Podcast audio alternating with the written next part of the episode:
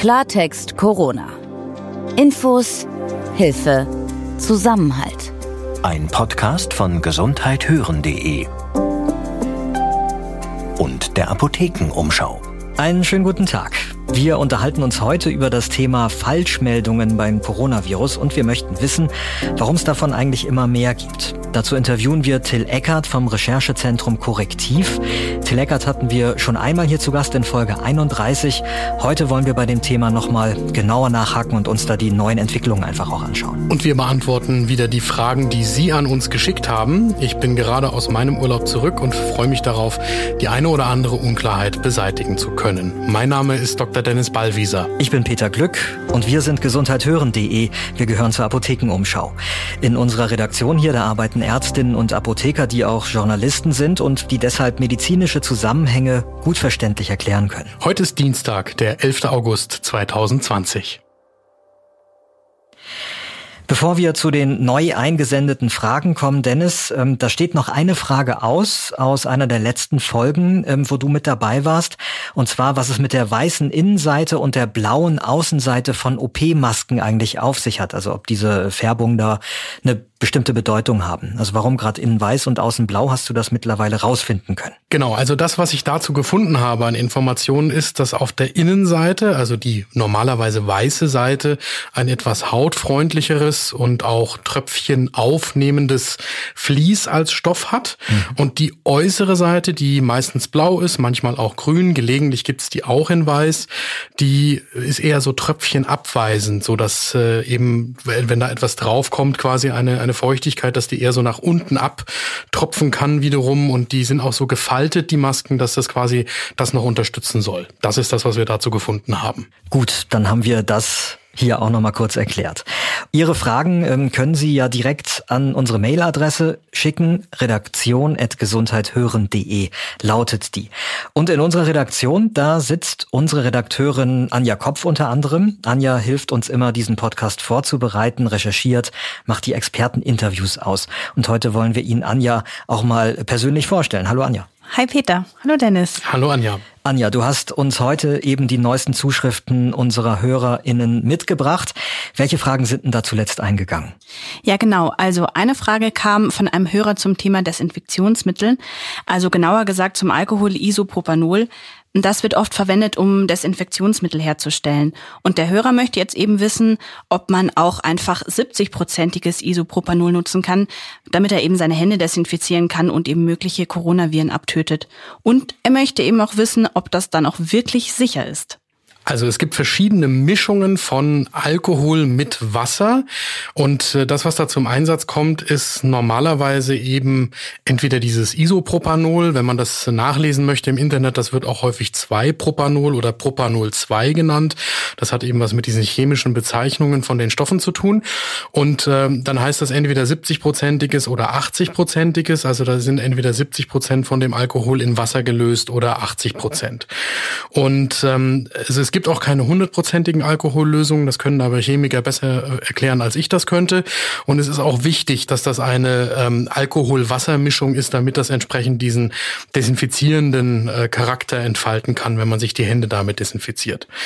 Und was viele von den Herstellern dann noch machen, ist, dass sie etwas beimischen in ihre äh, Desinfektionslösung zusätzlich zu dem Alkohol, was die Haut ein bisschen pflegen soll, damit die nicht so stark austrocknet, was eine natürliche Folge von dem Desinfizieren mit Alkohol ist. Und das greift so diesen Säureschutzmantel der Haut an und dem soll ein bisschen entgegengewirkt werden. Das ist jetzt ehrlicherweise für Menschen wie uns, die wir nicht jeden Tag beruflich bedingt sehr häufig die Hände desinfizieren, gar nicht so kritisch. Aber wenn man zum Beispiel an den medizinischen Bereich denkt, an äh, Pflegekräfte oder Ärztinnen, die sich äh, dutzendfach am Tag die Hände desinfizieren, da spielt das eine große Rolle. Zurückkommt auf die Frage des Hörers, äh, ja, es ist sicher, sich mit 70 oder 80 prozentiger äh, 2-Propanol oder Isopropanol Wassermischung die Hände zu desinfizieren. Das gilt nicht für alle beruflichen Umgebungen. Da gibt es teilweise strengere Regeln, beziehungsweise muss noch mehr berücksichtigt werden, wie lang und mit welcher Millilitermenge. Aber für uns, die wir nicht im medizinischen Bereich tätig sind, reicht das, so wie das auch auf den Packungen dann draufsteht, drei Milliliter in die Handinnenfläche, dann ordentlich verreiben, auch den Handrücken mit bedenken, dann äh, den Daumen extra nochmal und äh, die Fingerzwischenräume. Da gibt's auch immer kleine Bilder drauf oder kann man auch im Internet bei uns auf apothekenumschau.de nachlesen, wie das genau funktioniert. Ähm, dann ist das auf jeden Fall sicher.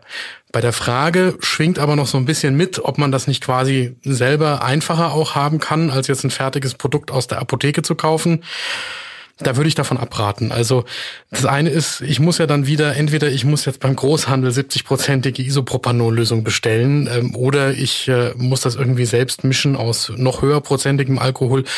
Das ist aufwendig, das ist fehleranfällig, das ist unter Umständen auch gefährlich. Der sichere Weg ist, in die Apotheke zu gehen, sich da auch nochmal beraten zu lassen, wenn man Fragen hat und dann die richtige Mischung für sich selber mit nach Hause zu nehmen und zu verwenden. Okay, danke dir. Jetzt habe ich auch noch eine zweite Frage und dabei geht es um die Infektionsgefahr beim Zugfahren. Das ist ja wahrscheinlich jetzt auch aktuell, wenn gerade einige Leute noch unterwegs sind, im Urlaub möchten. Und die Züge werden ja immer voller. Also am Anfang der Pandemie war ja in so einem ICE gar nichts los. Naja, und in den Zügen wird ja die Luft gar nicht so ausgetauscht. Wir wissen ja, oder wir hatten es ja mal im Podcast, beim Fliegen ist das anders. Da wird die Luft in regelmäßigen Abständen einmal so komplett ausgetauscht und damit ist ja die Virenlast nicht so hoch, die in der Luft liegt. Naja, und im ICE kann man ja von Glück reden, wenn da mal die Klimaanlage einigermaßen funktioniert. Also hier die Frage, ist das Infektionsrisiko in Zügen dann nicht deutlich höher als zum Beispiel beim Fliegen? Die kurze und ernüchternde Antwort ist, wir wissen es nicht genau.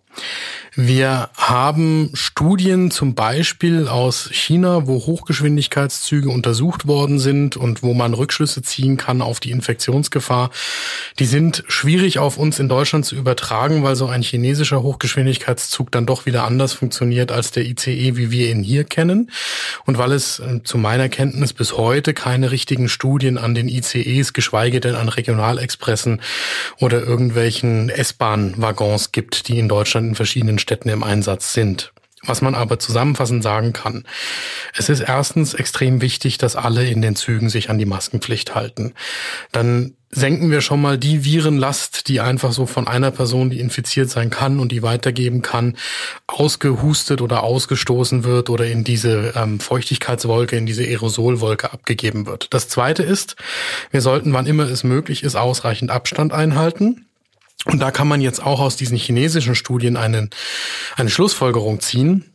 Je länger ich mit dem Zug unterwegs bin, desto mehr Abstand sollte ich zu den anderen Passagieren halten. Es gibt eine Veröffentlichung an der Stelle, wo diese chinesischen Forscher sagen, also bei einer Stunde reicht quasi ein, eineinhalb Meter, bei zwei Stunden sollten es zwei oder zweieinhalb Meter sein, ab drei Stunden sollte es nochmal deutlich mehr Abstand sein.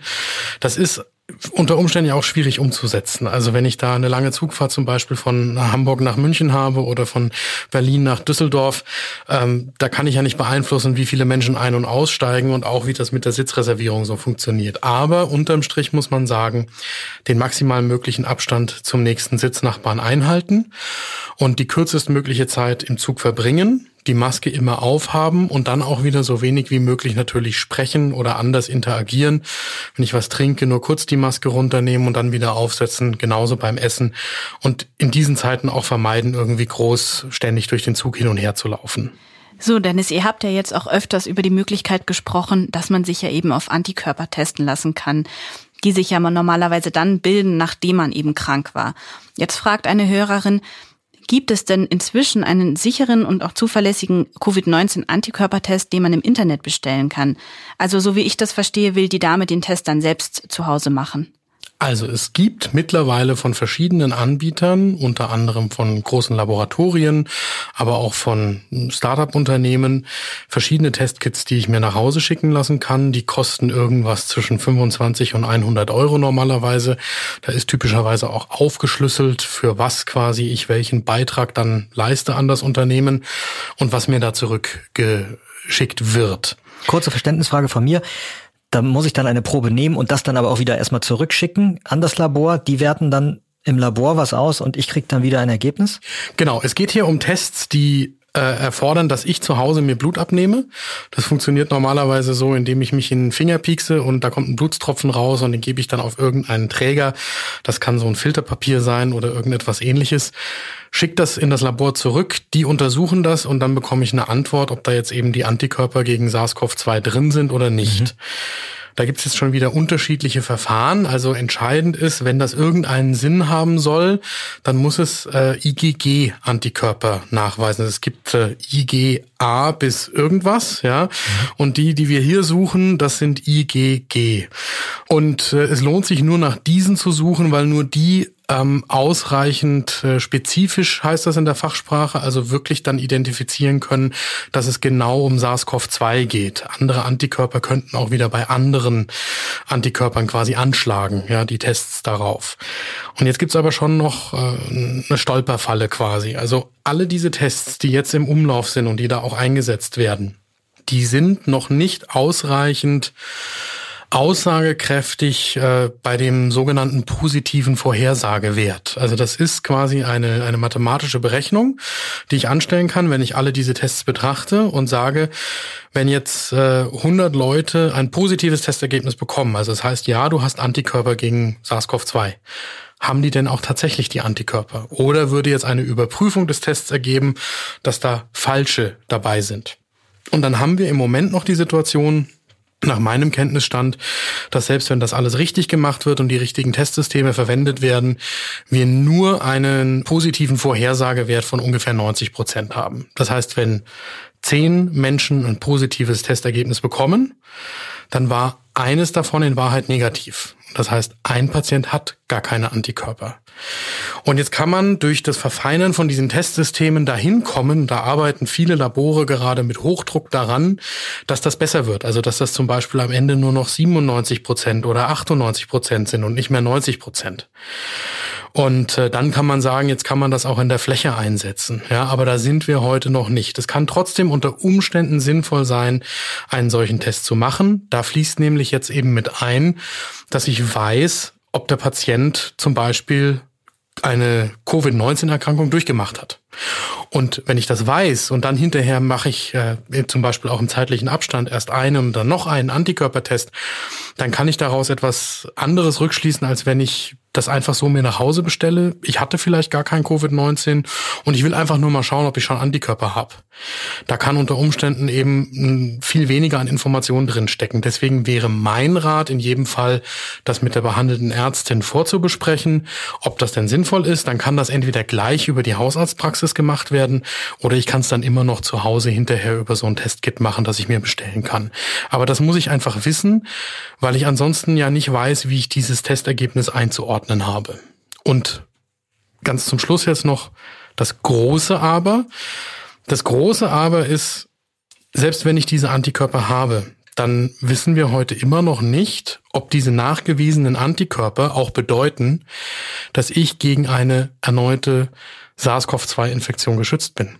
Da sind wir ebenfalls gerade erst die Studien am Laufen, um das herauszufinden. Und deswegen ist ganz wichtig, wenn ich so einen Test mache, trotzdem immer zu berücksichtigen, dass wir so viel über diese Erkrankung und über dieses Virus noch nicht wissen, dass das auch hinterher heißt, dass ich mich an die Basismaßnahmen, an die Regeln wie Abstand, wenig Sozialkontakte, Maske tragen, Händedesinfektion trotzdem weiterhin werde halten müssen. Also das ist der positive Antikörpertest, der ist kein Freibrief, dann wieder so zu leben wie vor der Corona-Pandemie. Mhm. Okay, dann danke ich dir für die sehr ausführlichen und sehr spannenden Antworten. Gerne. Genau, und dir, Anja, danke, dass du uns die Fragen äh, mitgebracht hast. Klar, gerne. Ab nächster Woche übrigens, da werden Sie Anjas Stimme hier im Podcast öfter hören, denn dann werden Anja und ich uns mit der Moderation immer wieder mal abwechseln.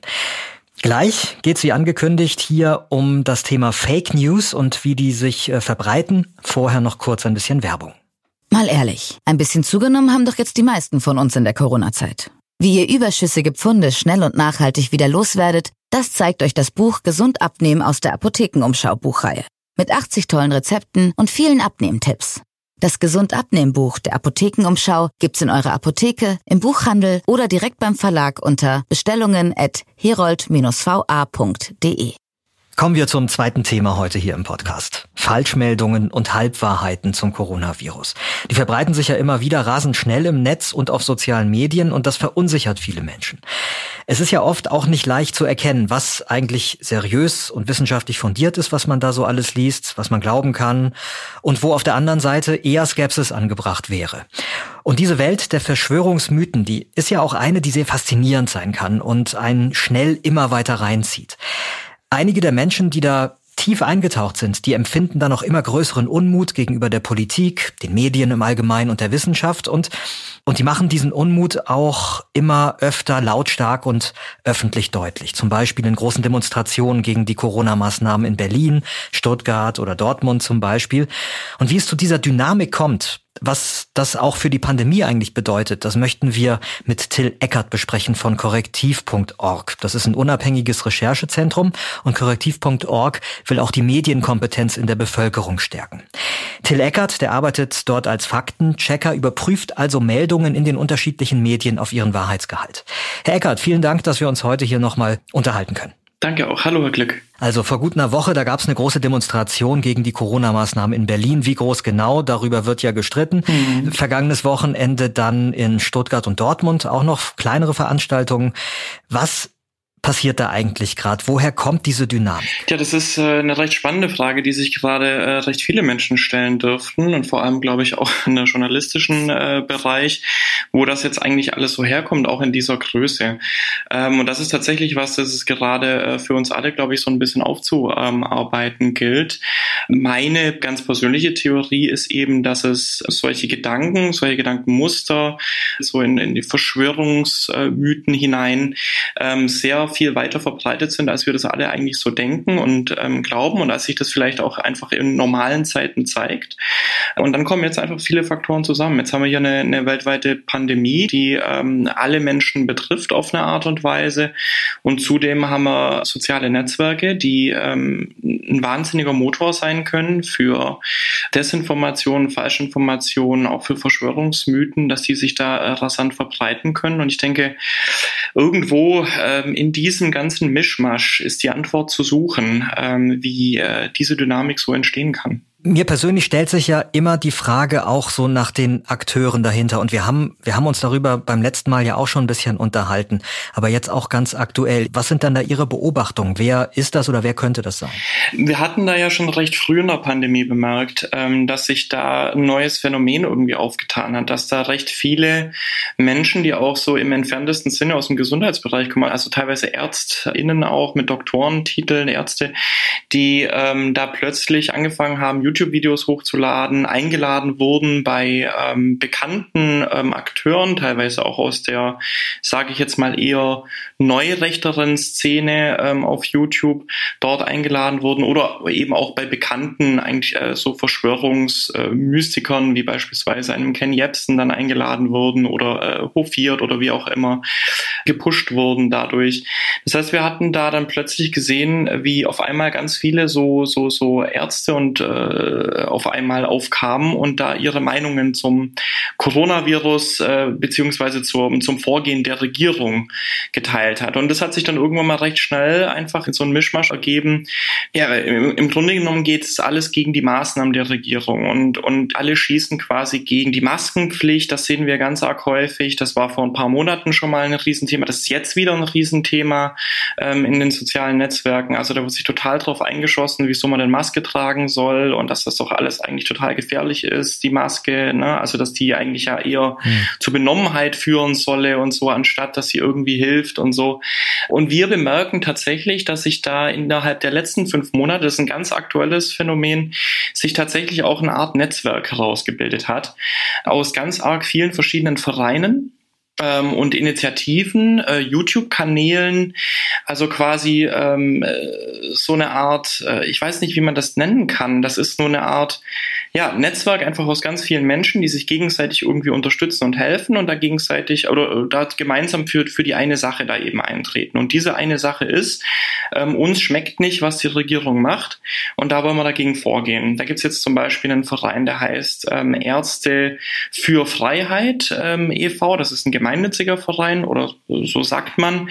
Und da wird aufgerufen, da werden Ärzte aufgerufen, dass sie doch bitte Menschen Atteste ausstellen sollen gegen die Maskenpflicht. Also dass man quasi ein Anti-Masken-Attest dann bekommt von denen. Und so sehen wir lauter so kleine Phänomene. Geld bekommen die dadurch, dass sie halt eben Spenden ähm, tatsächlich einfordern von den Menschen. Wie viel das dann im Zweifel ist und wie viel die da dann durch, äh, dadurch dann einnehmen, das wissen wir jetzt noch nicht, aber wir sind da definitiv auch dran und recherchieren das nach.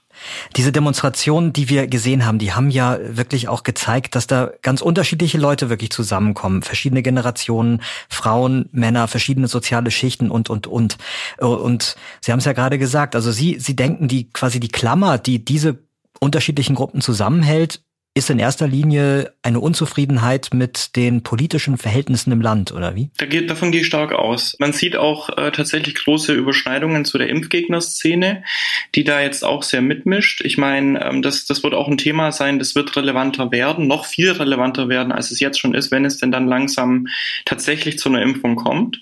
Da gehe ich stark davon aus, dass wir da eine, nochmal eine große Welle an, an Falschmeldungen kriegen werden zum Thema Impfung. Aber wir bemerken jetzt schon, dass da aus der Impfgegner Szene äh, schon jetzt Leute versuchen, Fuß zu fassen, quasi in dieser Anti-Corona oder äh, wie man es auch immer nennen möchte, Corona-Leugner-Szene, beziehungsweise die Szene, die einfach gegen die Maßnahmen ähm, vorgeht. Aber ja, also ich, ich, wir bemerken da hauptsächlich eigentlich so eine, so eine sehr starke Unzufriedenheit, eine tiefe Unzufriedenheit gegen die Regierung und jetzt äh, kommen die ganzen Menschen zusammen und finden sich. Und das ist ja teilweise ein sehr rasanter Mix. Ähm, Sie hatten jetzt gerade die Altersgruppen angesprochen. Ähm, was mich viel mehr interessiert, ist tatsächlich, äh, ähm, wie das dann äh, zusammenhängt, dass da jetzt plötzlich aus der eher esoterischen Ecke Menschen zusammenkommen, dann verschwörungsmystische Ecke, dann aber teilweise natürlich auch die Rechtsextreme mit drin sind und da dann wieder ähm, bürgerliche Menschen, die einfach nur äh, die Schnauze voll haben von den Maßnahmen, wie sich das denn alles da jetzt mischt und dass da auch keiner irgendwie dann äh, weiß ich nicht, da wirklich hinterfragt, mit wem man denn da teilweise auf diesen Demos rumläuft, das ist für mich eigentlich tatsächlich nochmal die interessantere Frage. Bei diesen Falschmeldungen, die kursieren. Da kann man meiner Beobachtung nach sehen, dass es oft auf eins von drei Themen hinausläuft. Also erstens, das Virus wird verharmlost. Zweitens, die Schutzmaßnahmen, Sie haben es gerade äh, schon auch angesprochen, werden als zu radikal dargestellt oder sogar als schädlich. Und oder auch, dass gesagt wird, Impfstoffe oder Tests sind gefährlich was übrigens, ich sag's nochmal, in der Regel schlicht erfunden ist. Das verbreitet sich über die, äh, meistens alles eben über große Plattformen, in der Regel US-amerikanische wie Facebook, äh, YouTube oder andere. Ist denn Ihr Eindruck, dass in den letzten Monaten weitreichender als vielleicht vorher und vor allen Dingen ausreichend gegen diese Falschinformationen dort vorgegangen wird. Also ich weiß, dass Sie jetzt beispielsweise auch mit Facebook zusammenarbeiten. Das sind Sie in dem speziellen Fall mhm. jetzt nicht so ganz unabhängig, aber trotzdem können Sie vielleicht mal so Ihren Eindruck allgemein für den Bereich der sozialen Medien uns da nochmal schildern. Also äh, wir selber haben nicht den Eindruck, dass da genug getan wird. Ähm, Facebook hat da tatsächlich, wie Sie jetzt gerade schon gesagt haben, den Anfang gemacht und geht immerhin mal Kooperationen ein mit unabhängigen Partnern, die da die Meldungen prüfen und sagt da zumindest, dass dadurch dann auch eine Reichweitenreduzierung stattfindet von eben diesen Falschinformationen, die da kursieren. Ähm, inwieweit das dann immer wirklich der Fall ist, können auch wir nicht leider nicht wirklich nachprüfen. Auch hier ist Facebook ähm, nicht so transparent, wie wir uns das gerne wünschen würden.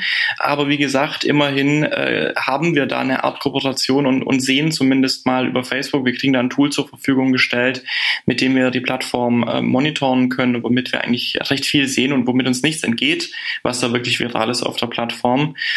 Das heißt, das können wir auf jeden Fall schon mal nutzen und können dann da auch unsere Faktenchecks ähm, anhängen, sofern wir denn dann auch welche schreiben zu diesen Postings. Dann geht's aber halt eben weiter, wenn wir uns die ganzen Plattformen eben mal anschauen, was da getan wurde, was nicht getan wird, dann hört es dann eigentlich auch recht schnell schon auf.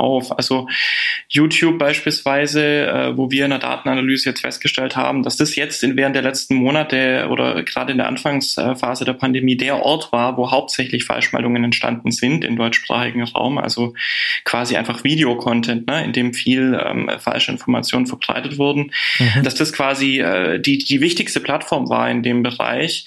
Äh, da passiert eigentlich so gut wie gar nichts. Ähm, YouTube gibt zwar, wenn es, glaube ich, der Algorithmus erkennt, äh, wenn es jetzt beispielsweise zum Thema Corona geht, äh, ums, äh, um, ums Thema Corona geht, äh, unten so eine, so eine Tafel wird dann da eingeblendet, wo es dann heißt, hier finden Sie äh, weitere Informationen zum Coronavirus und dann wird man da irgendwie auf die Seite, glaube ich, weiß ich nicht, ähm, äh, vermutlich vom RKI oder so geleitet, vom Gesundheitsministerium geleitet. Aber das war es dann auch schon. Ähm, das heißt, da gibt es nicht wirklich eine Warnung oder einen Warnhinweis. Im Übrigen, wenn ich das ja. kurz einwerfen darf, das sind ja dann auch die Quellen, die in dem Video, das ich mir gerade angeschaut habe, hm. wahrscheinlich auch diffamiert wurden. Exakt. Also ich klicke ja, und wenn, wenn ich das glaube, dann klicke ich ja, dann, also dann ist ja die gerade unglaubwürdig gemacht worden in diesem Moment, genau. Mhm. Das ist ja ein komischer Weg. Richtig, also in unseren Augen ist das auch ähm, nicht ausreichend einfach. Das ist kein, das ist kein richtiger Warnhinweis. Und was Sie sagen, stimmt, aber es kann ja auch nochmal im Gegenteil noch schlimmer, dass es so legitimierend wirkt. Mhm. Na, also dass, dass durch das, so hier finden Sie übrigens hier weitere Infos dazu. So als, als würde quasi die Info legitimiert. Ne? Mhm. Das ist so quasi die Kritik, die nicht nur wir bei Korrektiv, sondern auch Faktencheck-Organisationen weltweit gerade an YouTube üben, ähm, über das IFCN, das International Fact-Checking Network, dem wir auch angeschlossen sind. Das heißt, da gibt's aber tatsächlich auch Austausch. Also wir sind ähm, mit äh, YouTube auch im Gespräch über das IFCN ähm, und, und da wird äh, tatsächlich versucht, in der Richtung einzuwirken und zu sagen, Leute, ihr müsst da mehr machen. Das ist nicht genug. Ähm, und da gehen wir einfach mal weiter bei WhatsApp, was ja auch Teil von Facebook ist. Da haben wir ja zum Beispiel ganz schlechte Karten, ne, weil es einfach ein Messenger ist, der privater Raum ist, da wo wir gar nicht Zugang haben oder reinkommen. Das heißt, was da dann so verbreitet wird an Sprachnachrichten oder Kettenbriefen, da sind wir tatsächlich darauf angewiesen, dass uns Menschen das zuschicken. Wir haben da ähm, am Anfang der Pandemie den Crowd News, den sogenannten Crowd Newsroom äh, gegründet, womit uns halt Leute eben ähm, potenzielle Falschmeldungen schicken konnten, ähm, äh, Zeug, das sie bekommen haben über WhatsApp. Ähm, aber darauf sind wir halt eben angewiesen. Man nennt das ja Dark Social, das Phänomen, und das, das ähm, finde ich auch ziemlich passend und treffend, weil es eben sehr im Dunkeln bleibt. Wir können das nicht ähm, effektiv monitoren. Wie ist denn da so Ihre, Ihre Quote? Also wie viel, also geht da einiges ein? Bekommen Sie da reichlich Hinweise? Ähm, es hat ein bisschen nachgelassen, tatsächlich jetzt in den letzten Wochen, in den letzten ja, äh, ein bis zwei Monaten etwas nachgelassen. In der Anfangsphase der Pandemie war es mehr. Wir kriegen aber schon auf jeden Fall so 10, 15, würde ich sagen, in der Woche gerade rein, also rein WhatsApp-spezifische mhm. äh, mögliche Falschnachrichten. Wir, wir fragen einmal bei WhatsApp direkt ab, wir fragen aber auch einmal über den Crowd Newsroom ab. Das heißt, wir kriegen die dann dadurch gemeldet, beziehungsweise melden ist so ein doofes Wort, äh, zur Überprüfung geschickt, sagen wir es mal so. Ähm, ähm, und da gehen vielleicht so, äh, sage ich mal, auch so 50 ein oder so die Woche. Sprich ja, wir kriegen so insgesamt, denke ich mal, so 50, 60 äh, Einreichungen die Woche gerade von LeserInnen geschickt. Ähm, und der Rest ist dann tatsächlich eigenes Monitoring von uns. Also wie gesagt, das Monitoring über das Facebook-Tool, das recht gut ist. Das zeigt uns auch nicht nur Facebook-Postings an, sondern auch teilweise, wenn halt äh, ne, Blogartikel ähm, recht viral gehen auf ähm, Facebook, dann kriegen wir die ja da auch angezeigt. Das heißt, wir kriegen ja teilweise wirklich über Facebook hinausgehend Inhalte angezeigt. Ähm, und natürlich dann die Selbstrecherche bei den ganzen Blogs, die wir eben kennen oder den ganzen Kanälen, die wir kennen, auch auf YouTube eben selbst zu gucken, ähm, was veröffentlichen die, was machen die und ist da möglicherweise was Checkbares dabei für uns. Lassen Sie uns nochmal auf die Berichterstattung der klassischen Medien schauen, also solchen Häusern wie auch wir eins sind. Ähm, Gerade wir stehen ja oft im Zentrum der Kritik zurzeit und ähm, da wird uns vorgeworfen, eben wir würden lügen. Solche Meldungen wie die Corona-Partys auf Mallorca am Ballermann, die seien erfunden. Oder man sei halt einfach nur Sprachrohr für Politik oder sogar für Geheimdienste. Ähm, und man würde gar nicht wirklich die Arbeit tun, die man vorgibt zu tun. Wie sollten wir als klassische Medien damit eigentlich umgehen? Haben Sie da eine Idee? Also ganz prinzipiell denke ich, dass wir, dass es mit Transparenz und zwar wirklich bedingungslose Transparenz schon mal äh, schon mal ein Anfang gemacht wäre. Und da spreche ich einfach davon, dass wir uns darauf besinnen sollten auf die die absoluten Basics im Journalismus, ähm, was nämlich sagt, ich muss immer äh, nennen, was ich weiß, was ich nicht weiß. Ich muss meine Quellen benennen. Ähm, und mir fällt das aber mehr und mehr auf, dass ähm, bei vielen ähm, klassischen Medien das in der Form ähm, oder oder nicht in der ähm, Breite passiert, in der ich mir das wünschen würde. Ähm, was das für Gründe hat, da kann man drüber äh, philosophieren. Ich denke, oft ähm, liegt es zum Beispiel auch einfach nur daran, dass äh, Quellen, ähm, öffentlich einsehbare Quellen im Netz einfach nicht sauber verlinkt werden, wo ich mich zum Beispiel immer frage, was soll denn das? Das ist doch alles zugänglich. Ähm, das kann man doch alles eigentlich verlinken. Das würde, glaube ich, sehr helfen, dass die Leute einfach selber sich dann ein Bild machen können, auf die Dinger draufklicken können und sich dann da eben ja nicht so nicht so fühlen als okay, wo habt ihr denn jetzt die Info her eigentlich? Sondern dann kann ich eben selber noch mal gucken. Also unsere Arbeit als Journalisten einfach transparenter machen, nachvollziehbarer, woher wir unsere Informationen äh, tatsächlich bekommen. Verstehe. Richtig. Und wenn wir uns jetzt gerne äh, vornehmen würden, dass wir versuchen wollen, Falschmeldungen und Desinformationen auch ein Stück weit weiter einzudämmen, also ähm, haben Sie da Ideen oder sind Sie da sogar vielleicht pessimistisch und sagen, wir haben äh, als Gesellschaft kaum noch eine Chance, gegen diese Flut von Falschnachrichten eigentlich anzukommen? Das ist äh, eine gute Frage, damit beschäftigen wir uns eigentlich auch täglich. Wir sind auf jeden Fall der Meinung, dass allein äh, ein paar Faktencheck-Organisationen dieses Problem nicht lösen werden, die, die einfach nur Faktenchecks schreiben und, und da quasi dann Kontext anbieten und ins Netz schreiben. Ich sehe da schon eine recht äh, gesamtgesellschaftliche Aufgabe, nicht, nicht nur auf uns zukommen, sondern eigentlich ist sie schon längst da. Und ähm, das geht weit darüber hinaus, als einfach nur in der Lage sein, Falschmeldungen als solche mal zu erkennen. Das ist auch eigentlich gar kein großes Hexenwerk heutzutage. Wenn was unseriös wirkt, dann ist es das in den meisten Fällen auch. Und wenn keine Quelle angegeben wird, dann sollte ich sowieso schon mal die Alarmglocken anmachen im Kopf. Das ist eigentlich wirklich nicht schwer, da wirklich ähm, sensibel zu sein, was das anbelangt. Ich glaube, dann muss man aber halt schon auch einen Schritt weitergehen und tatsächlich auch Sensibilisierungsarbeit leisten, wo man das halt eben auch kann. Ähm, das fängt im eigenen Umfeld an. Ich denke, wir haben das jetzt, äh, oder viele von uns dürfen das jetzt während der Pandemie bemerkt haben, dass ähm, es da plötzlich zu Diskussionen kommt, zu Spannungen kommt im Freundeskreis, Bekanntenkreis, Familienkreis. Und ich denke, da geht das los. Da müssen wir beginnen und müssen eben Sensibilisierungsarbeit leisten und da eben sagen, Leute, es gibt Menschen, die möchten gezielt das Stimmungsbild manipulieren, die, ähm, die kriegen da, die versprechen sich davon dann auch was, ob das jetzt politischer oder finanzieller Natur ist. Aber das ist einfach mal ein Thema, darüber muss man sprechen und dafür muss man sensibilisieren. Das ist mal die eine Sache. Das ist die ähm, unser aller Aufgabe in meinen Augen. Ähm, und dann ist das aber natürlich auch einfach eine, eine Frage von medialer Bildung. Ähm, wenn wir uns das Bildungssystem angucken und ich mir dann mich, mich mit äh, LehrerInnen unterhalte heutzutage und dann eben hören muss, dass es nach wie vor keine, äh, keine richtige Medienbildung stattfindet in der Schule, also kein Schulfach gibt, in dem beigebracht wird, wie das Netz funktioniert, wie Medien funktionieren, ja dann ähm, äh, muss ich sagen, äh, wundert es mich nicht so sehr, dass ähm, die, die Kenntnisse ähm, darüber, wie eben die Medienlandschaft funktioniert, äh, halt eben nicht so weit fortgeschritten sind. Till Eckert von korrektiv.org, ganz herzlichen Dank für das Interview. Vielen lieben Dank, Herr Glück.